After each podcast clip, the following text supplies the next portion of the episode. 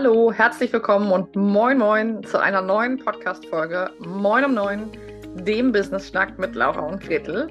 Und vielleicht ist das gefährlich, was ich gerade tue, denn ich nehme eine Podcast-Folge zu einem Thema auf, was mir eh schon den Puls ein bisschen hochjagt und bin dazu gerade ziemlich hungrig. also zieh dich warm an, die nächsten fünf bis zehn, zwölf Minuten könnten knackig werden. Ähm, denn vielleicht hast du es bei Gretel und mir auch mitbekommen, dass dieses Jahr bei uns unter dem Thema Boss Up und unsere Realität leben, unsere Wahrheit auch aussprechen steht. Und dazu möchte ich heute eine Podcast-Folge aufnehmen zu einem Thema, was ganz, ganz dünnes Eis ist, glaube ich. So bekomme ich es auf jeden Fall immer wieder gespiegelt und das ich trotzdem betreten möchte. Also, Ladies and Gentlemen, bitte hören Sie das Eis knacken, auf das ich jetzt trete. Worum soll es gehen? Vielleicht einen kleinen Disclaimer zum Anfang. Ich bin Wirtschaftspsychologin, ich bin auf mentale Gesundheit spezialisiert und gebe in großen Unternehmen Workshops zum Thema Resilienz, Achtsamkeit und mentale Gesundheit. Das heißt, das Thema Self-Care, mental also mentale Gesundheit, Routinen und Resilienz sind Themen, die mir wahnsinnig wichtig sind. Dazu kommt, dass ich selber Betroffene einer Angststörung war, einer generalisierten Angststörung und Panikstörung über Jahre. Ich damit selbst in der Klinik war über Monate und weiß, wie es auch als Betroffene ist. Zudem würde ich in jedem Fragebogen den Fra höchsten Score an Hochsensibilität erfüllen und lebe mit einem Partner zusammen, der eine ADHS-Diagnostik und weitere mit sich herumträgt. Das heißt, um mal kurz das Buch aufzumachen, ich weiß, wovon ich spreche und ich bin eine riesengroße Verfechterin davon, dass wir uns ehrlich mit unseren mentalen Krisen, dass Self-Care einen hohen Wert einnimmt und dass wir auch als Selbstständige und Unternehmerinnen es schaffen, das Thema mentale Gesundheit und Resilienz auf die Agenda zu nehmen. Das ist ein Thema, was mich irre antreibt und wo ich sage, das muss auf das große Tablett, da müssen wir gemeinsam drüber reden und wir müssen vor allem dafür sorgen, dass wir als Gesellschaft dieses Thema ähm, entsprechend und angemessen würdigen und ähm, enttabuisieren. Dafür gehe, stehe ich auf Bühnen, dafür schreibe ich Blogartikel, dafür schreibe ich für verschiedene Institutionen. Das ist mir sehr, sehr wichtig. Und dann gibt es aber in diesem Bereich ähm, unter uns Selbstständigen einen Trend oder eine Entwicklung, die ich haarscharf kritisieren möchte und wo ich diese Podcast-Folge für nutzen möchte. Denn es gibt da eine Art Entwicklung, die mich wirklich besorgt und auch wütend macht. Worum geht's? Es geht darum, dass Gretel und ich ja für unsere Mastermind Smash It und auch für andere Projekte viele, viele Gespräche mit Selbstständigen und Unternehmerinnen führen. Und darin geht es natürlich auch immer darum, zum Beispiel, wie viel Umsatz du mit deinem Unternehmen machst und machen möchtest, wie viel du im letzten Jahr gemacht hast, als eine Kennzahl, aber auch, wie viel Zeit investierst du in dein Business, aber ganz unterschiedliche andere Rahmenbedingungen, die nennen wir dann die Erfolgsverhinderer, die wir immer gemeinsam uns anschauen und gucken, wo möchtest du denn mit deinem Business hin? Was mir dabei immer wieder auffällt und in den letzten sechs Monaten im erheblichen Maße, ist, dass es wirklich nicht wenige Unternehmerinnen gibt in unserer vor allem Online-Business-Bubble, die ähm, sich als Unternehmerin, als Selbstständige bezeichnen und ein Business führen und dieses auch kommunizieren auf ihren Social-Kanälen zum Beispiel. Und gleichzeitig aber auch sehr präsent das Thema Self-Care und Selbstfürsorge widerspiegeln auf ihren Kanälen. Was bedeutet das? Ich beobachte einfach bei vielen, vielen ähm, Frauen, weil ich nun mal in einem sehr weiblichen Umfeld bin, dass viel darüber gepostet wird, wie wichtig es ist, ähm, ist, sich Zeit für sich zu nehmen, Pausen zu machen, gesunde Routinen zu etablieren, nicht zu viel zu arbeiten und so weiter und so weiter. Urlaube zu machen. Also ich könnte diese Liste ewig weiterführen und ganz wichtig, jeden dieser Punkte unterschreibe ich erstmal so. Das ist total wichtig. Hi, hier ist Laura. Ganz kurz in eigener Sache.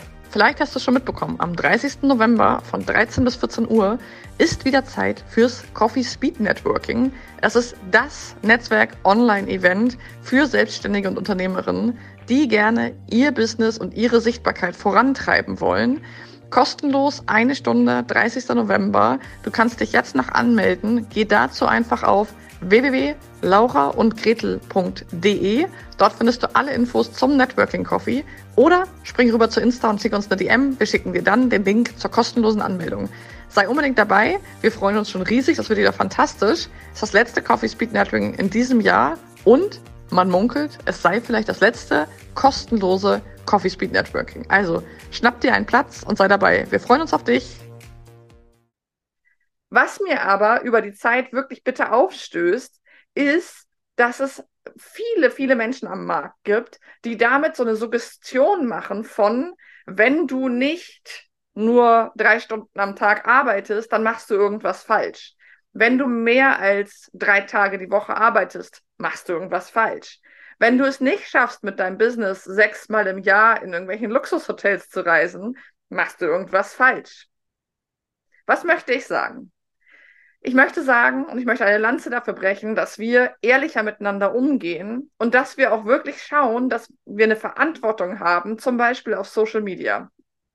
Wenn ich einen Account habe, wo ich mich als selbstständige Unternehmerin präsentiere und dort kommuniziere, dass ich die Hälfte meiner Zeit auf Reisen bin, im Spa, mich verwöhnen lasse, ähm, wenig Zeit zum Arbeiten habe, weil ich meinen Raum schütze und so weiter, dann finde ich es wichtig, auch zu formulieren, ob ich das wirklich mit meinem Business ermöglichen kann oder ob ich zum Beispiel vielleicht auch andere Möglichkeiten in meinem Leben habe. Vielleicht bin ich einfach ähm, gesegnet und habe Geld, habe finanziellen Background. Vielleicht haben mein Mann oder meine Frau und ich einen Deal, dass wir unterschiedlich für finanzielles sorgen. Vielleicht, es gibt tausend Möglichkeiten. Vielleicht habe ich noch einen Hauptjob, vielleicht habe ich ein passives Einkommen, was auch immer es ist. Ich finde es aber im höchsten Maße kritisch zu, zu suggestieren, dass ich von meinem Business als Coach, als Yogalehrerin, als was auch immer, mir dieses Leben ermöglichen kann, wenn ich es eigentlich aus meinem Business nicht kann. Ich weiß, wie gesagt, hört das Eis knacken. Das ist bestimmt eine, äh, eine Folge, auf die ich viel Resonanz bekommen werde. Aber ich gehe so weit zu sagen, dass ich es fahrlässig finde. Ich finde es fahrlässig, zu, also zu suggerieren, dass das möglich ist, nur mit zwei Stunden Arbeit am Tag, super viel Urlaub, super viel Pausen, super viel Me-Time, weil ich weiß, was das mit Menschen macht. Und dazu habe ich drei Punkte mitgebracht, die mir zurzeit gefühlt jeden Tag begegnen, weil ich so viele verunsicherte Gründerinnen, Starterinnen und Menschen in den ersten Jahren ihrer Selbstständigkeit erlebe. Die drei Punkte möchte ich einmal mit euch hier in diesem Podcast kurz besprechen, weil es wirklich für mich gefährlich ist, zu zeigen oder zu vorzugeben, dass das easy möglich ist, dass man nur seinen Raum schützen muss, dass man nur auf sich acht geben muss, dass man nur genug Pausen machen muss, während aber andere Menschen vielleicht weniger Privilegien im Hintergrund haben und wirklich ein 30, 40, 50, 60 Wochenstunde machen müssen als Selbstständige, um davon leben zu können. Das erlebe ich sehr viel. Der erste Punkt, den ich daran sehr schwierig finde, ist, dass wir soziale Wesen sind und dass wir uns vergleichen. Der Vergleich ist super wichtig in unserer Historie, denn am Vergleich gucken wir, wie stehe ich in meiner sozialen Bezugsgruppe da und eventuell möchte ich Anpassungen vornehmen. Es ist super wichtig, sich zu vergleichen. Es ist nichts Negatives, wie auch oft vorgegeben wird, sondern super wichtig. Problematisch ist es, dass wir heute nicht mehr in einer kleinen Gemeinschaft oder in einem Dorf oder in einer Stadt leben und uns mit 500 bis 1000 Menschen Maximum vergleichen, sondern theoretisch mit der ganzen Welt in unserem Smartphone und auf Social Media im Speziellen. Und dann wird es problematisch, wenn ich Menschen folge, die mir zeigen, wie es doch einfach geht und dass man einfach nur mehr Pausen machen muss und dass man einfach nur mehr auf sich achten muss und dass man einfach nur weniger Kunden annehmen muss und davon locker easy peasy leben kann und mir gleichzeitig zeigen, wie sie um die Welt jetten, wie sie am Strand liegen, wie sie im Spa sind und so weiter. Klammer auf. Jede dieser Tätigkeit gönne ich jedem von Herzen und mache ich auch gerne. Klammer zu. Aber es ist gefährlich, diese Dinge zu vermischen und zu sagen, mit meinem Business als was auch immer, womit diese Frauen in dem Moment tätig sind, ähm, ermöglicht mir dieses Leben. Ist das wirklich so? Ich erlebe, dass das meistens nicht so ist. Weil, und da kommt das Thema Finanzen, zu dem wir ja auch schon viele Folgen hier im Podcast haben, nämlich durch, Das Thema ist, kannst du es dir wirklich ermöglichen? Und ich gönne es auch jeder, die es nicht aus ihrem eigenen Business ermöglichen kann, sondern aus anderen Finanzquellen. Ich finde, uns gehört allen die Fülle und es gehört uns allen ermöglicht, das zu machen. Keine Frage. Aber wenn ich suggeriere, dass mein Business mir das ermöglicht, dann suggeriere ich, dass ich 5, 6, 7, 8, 9, 10.000 Euro im Monat zur Verfügung habe. Wenn ich aber gleichzeitig zeige, dass ich nur zwei bis drei Stunden am Tag arbeite, dass ich sehr viel reise und so weiter und so weiter, dann entsteht ein Konflikt. Und den sehen aber viele Menschen nicht. Sondern dieser Konflikt wird, der eigentlich zwischen uns gehört, wird internalisiert und ich nehme ihn zu mir.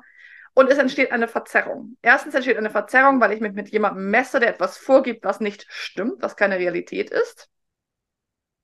Und es entsteht aber ein Konflikt, weil ich das zu mir selber reinnehme. Dazu komme ich gleich mehr. Also der erste Punkt ist, der Vergleich hinkt und zwar gewaltig. Der zweite Punkt ist, dass dadurch auch der Markt oft verzerrt wird, weil Menschen, die andere finanzielle Ein Einnahmequellen, Einkommensquellen haben, nochmal, Klammer auf, wunderbar, ich freue mich für dich. Es ist wirklich, ich finde, jeder Mensch gehört in finanzieller Fülle, Klammer zu. Aber wenn du mit deinem Business niedrige Preise abrufen kannst, zum Beispiel, weil du nicht von dem Geld leben musst, dann ist es nicht selten so, dass es den Markt für andere versaut, die davon leben müssen, die wirklich 50, 60 Prozent zurücklegen müssen von jedem Euro, den sie verdienen, damit sie ihre Krankenkasse, ihre Einkommenssteuer und vielleicht sowas wie Rente finanzieren wollen. Wenn du das nicht musst, herzlichen Glückwunsch. Wunderbar. Dann ähm, entweder verrätst du uns den Trick, was du noch für Einnahmequellen hast, oder du freust dich einfach, vielleicht auch mit einem gewissen Privilegienbewusstsein und einer gewissen Demut, dass es aber eben nicht allen so geht. Der dritte Punkt, neben dem Vergleich, der hinkt und den Preisen, die dadurch zum Teil wirklich sehr verzerrt werden, ist der dritte, und das ist für mich der wichtigste. Nämlich, nehmen wir Menschen ja Konflikte gut wahr eigentlich, aber Social Media macht es uns sehr schwer, weil wir eben nur einen Teil von uns zeigen und den sehr, sehr gut auswählen können. Viele Unternehmerinnen, die ich beobachte, wählen das natürlich sehr bewusst aus, was ich auch richtig finde aus unternehmerischer Sicht, was ich mit meiner Bubble teilen möchte und was nicht. Wenn ich allerdings eben diese Verzerrung, die ich euch gerade beschreibe in dieser Podcast-Folge, ähm, nicht aufkläre, dann nehmen Menschen das ja nicht wahr, haben keine Chance, das wahrzunehmen und nehmen den Konflikt, internalisieren den und nehmen den zu sich. Was heißt das? Das bedeutet, dass Menschen sich eben vergleichen und merken, ich kann es einfach nicht. Die anderen können das. Die können mit drei Stunden am Tag, drei Tage die Woche um die Welt reisen, jetten, haben ständig frei, können jede Ferien mit ihren Kindern verreisen, haben Spa, haben hier ein Hotel, können dies, das, nehmen sich Coaches, buchen Programme noch und nöcher. Ich kann es nicht. Also wird der Fehler wohl bei mir liegen.